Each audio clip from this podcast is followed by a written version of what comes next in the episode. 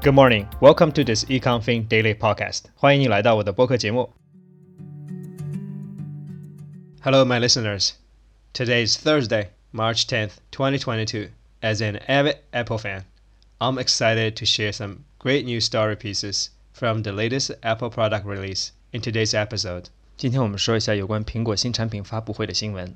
The first story is from Associated Press. Apple's new budget iPhone will be faster and more expensive. Apple on Tuesday unveiled a new version of its budget priced iPhone that's capable of connecting to ultra fast 5G wireless networks, an upgrade that has already been available on the company's upscale models for more than a year.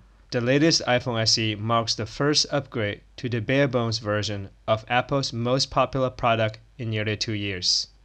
第一则新闻来自于联合社，他说呢，在这次新的苹果发布会上呢，苹果提供了 SE，也就是它的最基础款的 5G version。SE 呢是过去两年苹果公司最受欢迎的产品，但是呢，根据新闻呢，这个 SE 呢将比上一个版本呢涨价百分之八，从三百九十九美元涨到了四百二十九美元。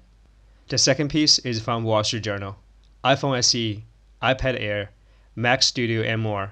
How Apple's newest products measure up.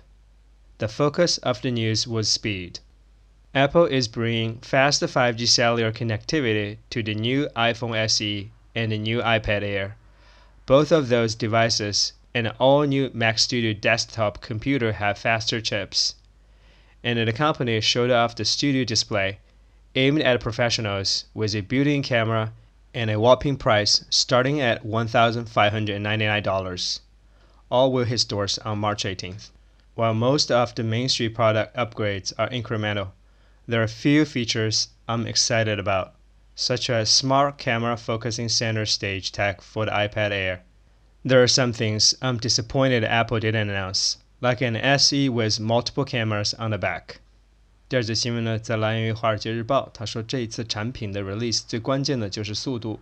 Apple 的新的 iPhone SE、iPad Air 都晋级到了 5G 的版本。同时呢，这个 Mac Studio Desktop 呢也用了新的更快的芯片。除此之外呢，还推出了所谓 Studio Display，这是给 professional 用的一款新的显示器，但是它的价格呢也非常的昂贵，最基础款呢达到了一千五百九十九美元。The third piece comes from CNET. M1 Ultra. Apple just unveiled its most powerful Mac chip yet. Although the M1 Ultra is a new high watermark for Apple's processor family, it's a step short of an expected M2 processor that eventually should revamp the core engine in Apple's Mac chips. Even though Apple boasted that the new Mac Studio is faster than existing Intel powered Mac Pro, it also said a new Mac Pro based on Apple Silicon remains in the works. 第三则新闻来源于 CNET，他说呢， 这次苹果公司推出的产品，特别是这个 M1 Ultra 这个芯片呢，已经是目前苹果公司产品当中属于高端了，但是仍然低于市场原先预期的所谓 M2 processor。除此之外呢，苹果公司宣布，它这次推出的这个 Mac Studio 呢，将比现有的 Intel Power 的 Mac Pro 呢更快。同时呢，公司还宣布，他们正在开发以苹果 Silicon 为芯片的这个 Mac Pro。There are a lot of new chips. I think the machine is gonna get more expensive, but if you're not professional, I don't think you really need that. All these new technologies sound great, but they're gonna be really expensive. I guess so. I guess for personal use, a MacBook Pro should be good enough for us, right? The fourth report is published by USA Today. Apple Event Summary: iPhone SE 2022, new iPad Air, Mac Studio Display, and more unveiled. Cook introduced what we all expected: a new iPhone SE. The big takeaway thus far is it will still use the A15 processing chip, which is the same as in the iPhone 13. It's twice as faster as an iPhone 7 and nearly twice as faster as iPhone 8, according to Apple. It also appears the home button will remain on the SE model. The phone will be available in three colors midnight, starlight, and red. It will also support 5G.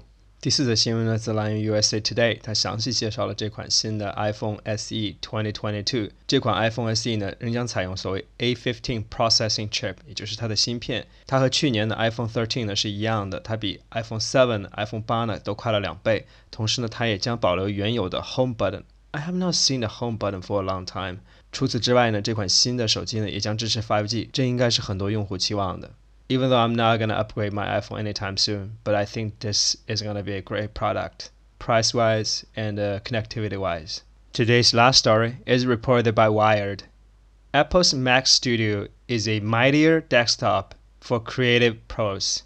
It's safe to say the Mac Studio is like the Mac Mini on steroids, with a ton of features inside and out. At a glance, it looks similar to Apple's headless desktop, with a cube-like shape that stands 3.7 inches tall and measures about 8 inches on each side. So it's compact enough to place on your desktop or under a display. 最后一则新闻呢，来源于 Wired，它详细介绍了 Apple 的这款新的 Mac Studio Desktop。这款新的机型呢，可以说是 Mac Mini on steroids。它非常的 compact， 但也是非常的 powerful。根据定价来看呢，这款机型的目标用户呢，也应该是 professionals，而不是个人用户。花将近一千六百美元买一台裸机不带显示器，我觉得对个人用户来说，并不是一个非常明智的选择，至少对绝大多数的个人用户。All right。That's all for today's news stories。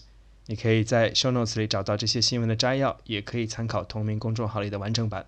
同时呢，在今天的公众号文章里面呢，我也摘录了一些最新产品的照片供你参考。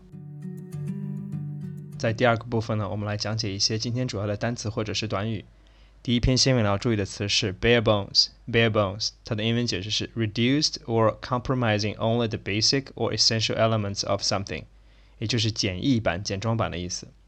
第二篇新闻你要注意的词是 whopping whopping，whopping，它的英文解释是 very large，也就是巨大的。第三篇新闻你要注意的词是 high watermark，high watermark，它的英文解释是 level reached by the sea at a high tide or by a lake or river at its highest stand，也就是最高标准的意思。第四篇新闻你要注意的词是 take away，take away，它的英文解释是 a key factor, point or idea to be remembered, typically one emerging from a discussion or meeting。也就是关键点、要点的意思。 最后一篇新闻你要注意的是一个短语 at a glance。at a glance，它的英文解释是 immediately upon looking，也就是一览。你可以在今天的 show notes 里找到这些单词的解释，同时同名公众号里也提供了一些例句供你做参考。All right, that's all for today's program. Thank you for listening. 那今天节目就到这里了，感谢你的收听，我们下期再见。